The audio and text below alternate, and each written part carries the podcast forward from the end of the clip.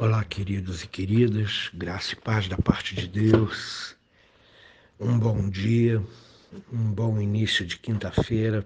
Quero convidar você para voltar-se para Deus de todo o coração, meditar na palavra do Senhor, na carta de Paulo aos Filipenses, capítulo 4, versos 4 e 5. Eu vou ler para você. Alegrai-vos sempre no Senhor. Outra vez vos digo: alegrai-vos. Seja a vossa moderação conhecida de todos os homens, perto está o Senhor. Como já lhes falei, esse é um texto de despedida de Paulo e Paulo está na prisão. Então, repare, essa palavra da alegria é escrita por um preso cujo processo de vida e morte acaba de entrar em seu estado mais crítico, mais decisivo. Por essa razão, essa palavra tem um peso tremendo quando ele diz: alegrai-vos sempre.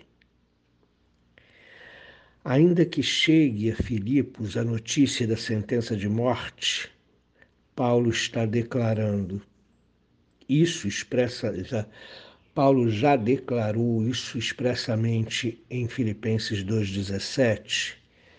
Ainda que as opressões na própria igreja de Filipos não acabem, ainda que existam os muitos dos quais somente se pode falar com lágrimas, a alegria é dádiva e tarefa decisiva da igreja. No Senhor, a igreja sempre possui alegria. Até mesmo nas aflições, até mesmo as aflições, na verdade, são participação nos sofrimentos dele.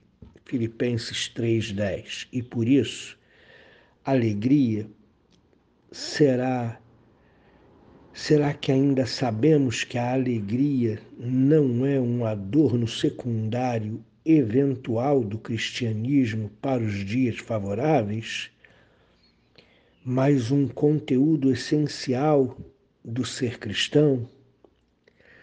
Reparem, a alegria não é um adorno do cristianismo para os dias favoráveis mas a alegria é fundamental, é conteúdo essencial da vida do cristão.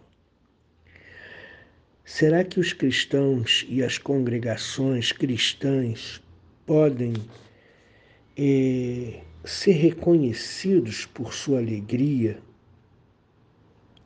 radiante em um mundo que precariamente oculta o seu profundo medo de viver e a sua decepção por trás dos seus divertimentos? Porventura o brilho de viver e sua decep... e, e porventura o brilho de viver da alegria paira sobre as reuniões e os cultos cristãos os nossos cultos são alegres, nós entendemos a essencialidade da alegria na nossa vida? Será que dessa forma o cristianismo atrai as pessoas famintas por alegria? Paulo presta um serviço também a nós quando diz expressamente: novamente eu vou dizer para vocês, alegrai-vos. Certamente havia algo correto no bordão Força pela Alegria, justamente do do contentamento profundo que brota é que a tradução por moderação, a tradução por moderação veio.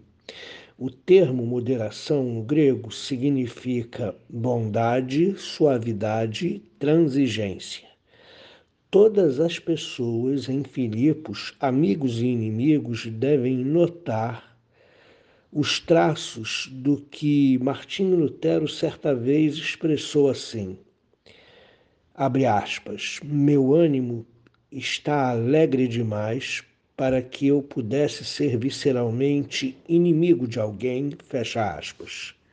Vou repetir as palavras de Martim Lutero. Meu ânimo está alegre demais para que eu pudesse ser visceralmente inimigo de alguém, fecha aspas. Quem está pessoalmente repleto de alegria gosta de causar alegria também a outros, gosta de repartir a alegria, gosta de abrir mão da reivindicação de, das reivindicações e dos direitos. A alegria não precisa ter medo, a igreja não precisa ter medo de que assim venha a ser prejudicada, ou pela perseguição ou pelas forças externas do mundo. Por quê? Porque o Senhor está perto. Novamente compreenderemos essas palavras em seu sentido escatológico, muito diferente das gerações passadas. Foi assim que também Tiago associou a exortação para a tolerância fraterna com a referência ao juiz vindouro, Tiago capítulo 5, verso 9.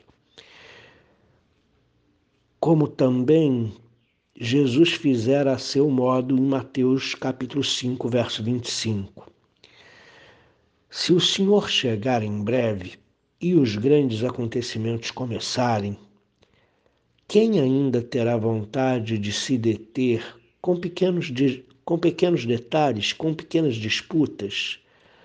Quando Jesus está diante da porta e bate, quando o juiz sobre toda impiedade e dureza está à porta, quem não gostaria de fazer parte do grupo dos mansos que herdarão a terra e dos pacificadores que serão chamados filhos de Deus? A proximidade do Senhor no sentido do Salmo 145, verso 18, não está necessariamente excluída.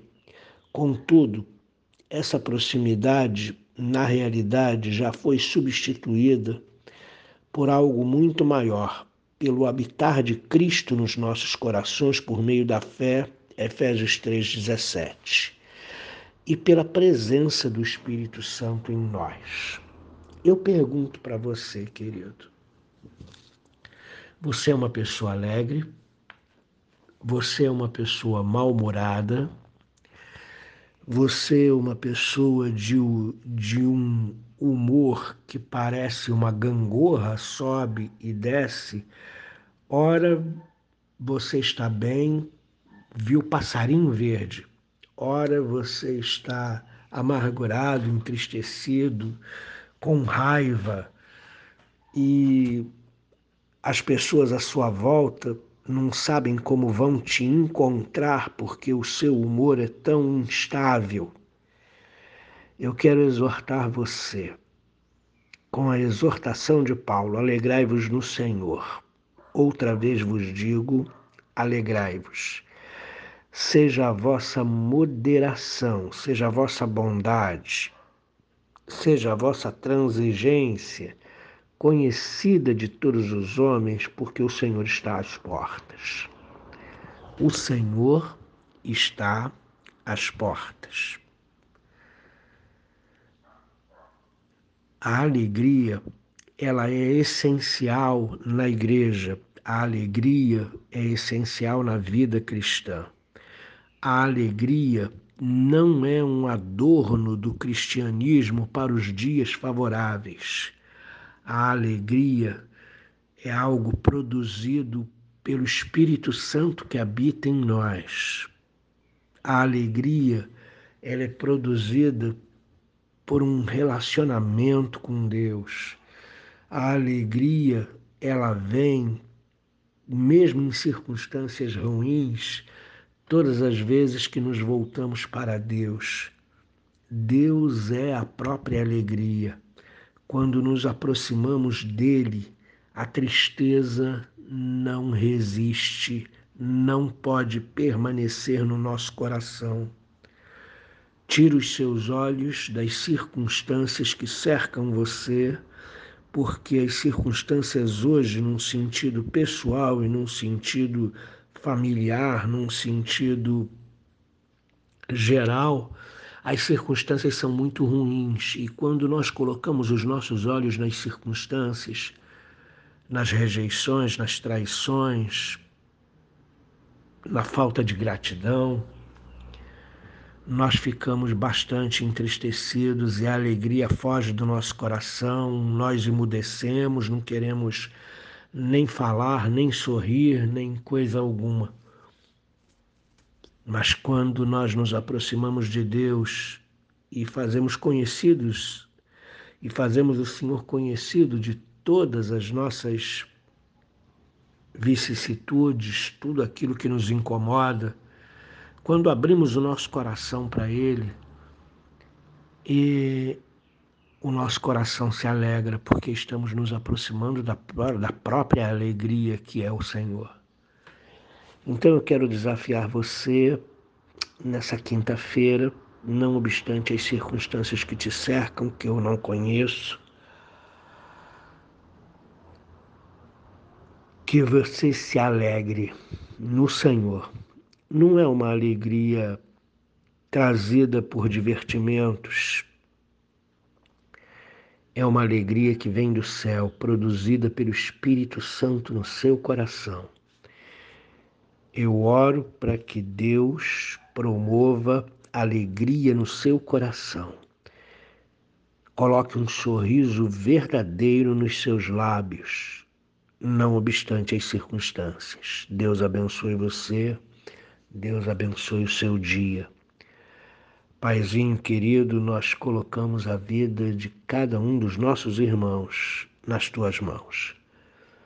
Pedimos, Deus Espírito Santo, que o Senhor produza alegria dentro do coração dos nossos irmãos.